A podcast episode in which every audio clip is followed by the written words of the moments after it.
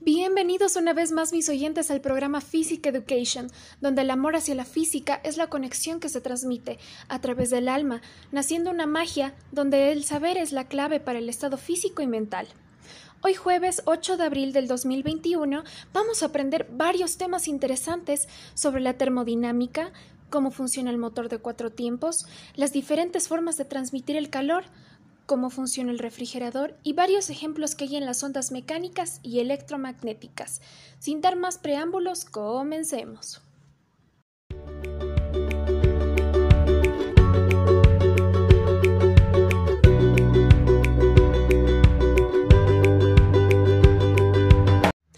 Termodinámica. Este tema se le relaciona con la presión en la fuerza, el volumen por su extensión y la temperatura con la noción del calor. Por ejemplo, si la presión del gas tiene un volumen que es constante, va a aumentar debido a que el recipiente tiene paredes fijas, y en cuanto al volumen, es constante y jamás va a variar.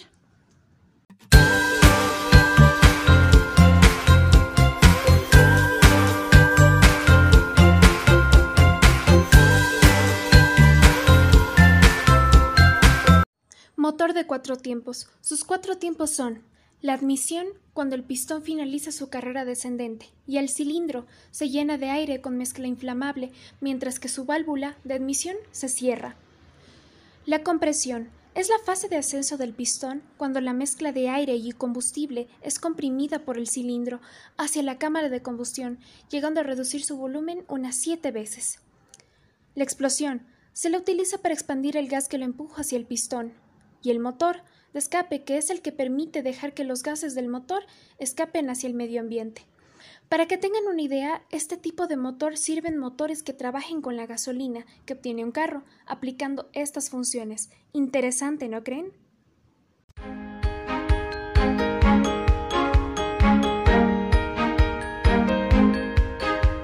Formas de transmitir el calor. Sus tipos de formas son la convección, que es la transmisión basada en el movimiento real de las moléculas por medio de una sustancia, y uno de los usos que tiene en la vida cotidiana es cuando hay la transferencia del calor hacia una estufa. La conducción permite que el calor se transmite de un objeto caliente a uno frío. Uno de los usos que tiene en la vida cotidiana es cuando al hervir agua en una olla, la llama de calor conduce hacia el recipiente en el que poco a poco se va a calentar. Y la radiación es el calor que emana un cuerpo debido a la temperatura, que tiene contacto hacia los cuerpos y fluidos.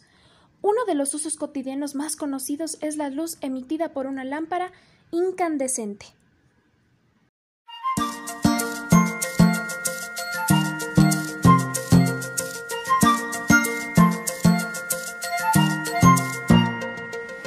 Funcionamiento del refrigerador. La función que tiene es que toma el calor del interior y lo expulsa hacia el exterior, empleando una fuente de energía externa para así mantener su proceso.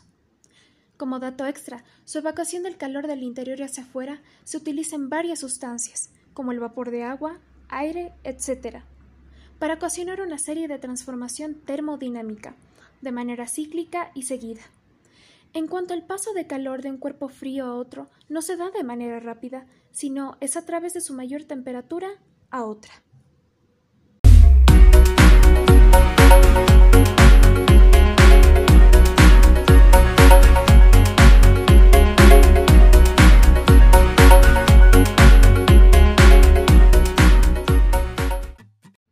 Ondas mecánicas y electromagnéticas. Las ondas mecánicas son totalmente diferentes a las electromagnéticas, y esto es debido a que estas ondas necesitan un medio de propagación, con la sustancia que se deforma conforme ésta va viajando. Un ejemplo de ello pudiera ser las ondas sísmicas que hay debajo en la Tierra, producido por las placas tectónicas.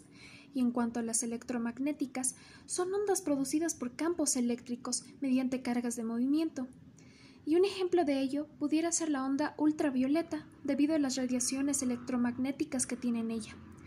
Eso fue todo, mis queridos oyentes. Espero que les hayan gustado estos temas que hemos visto.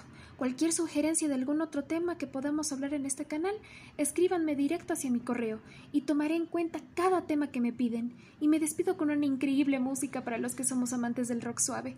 Y recuerden, citando lo que Albert Einstein decía, Cualquier momento es perfecto para aprender algo nuevo.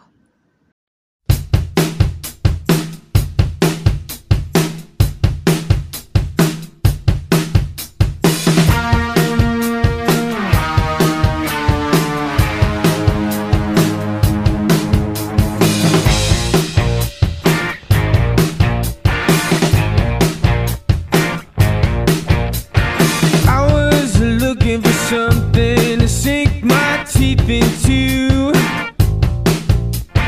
I did.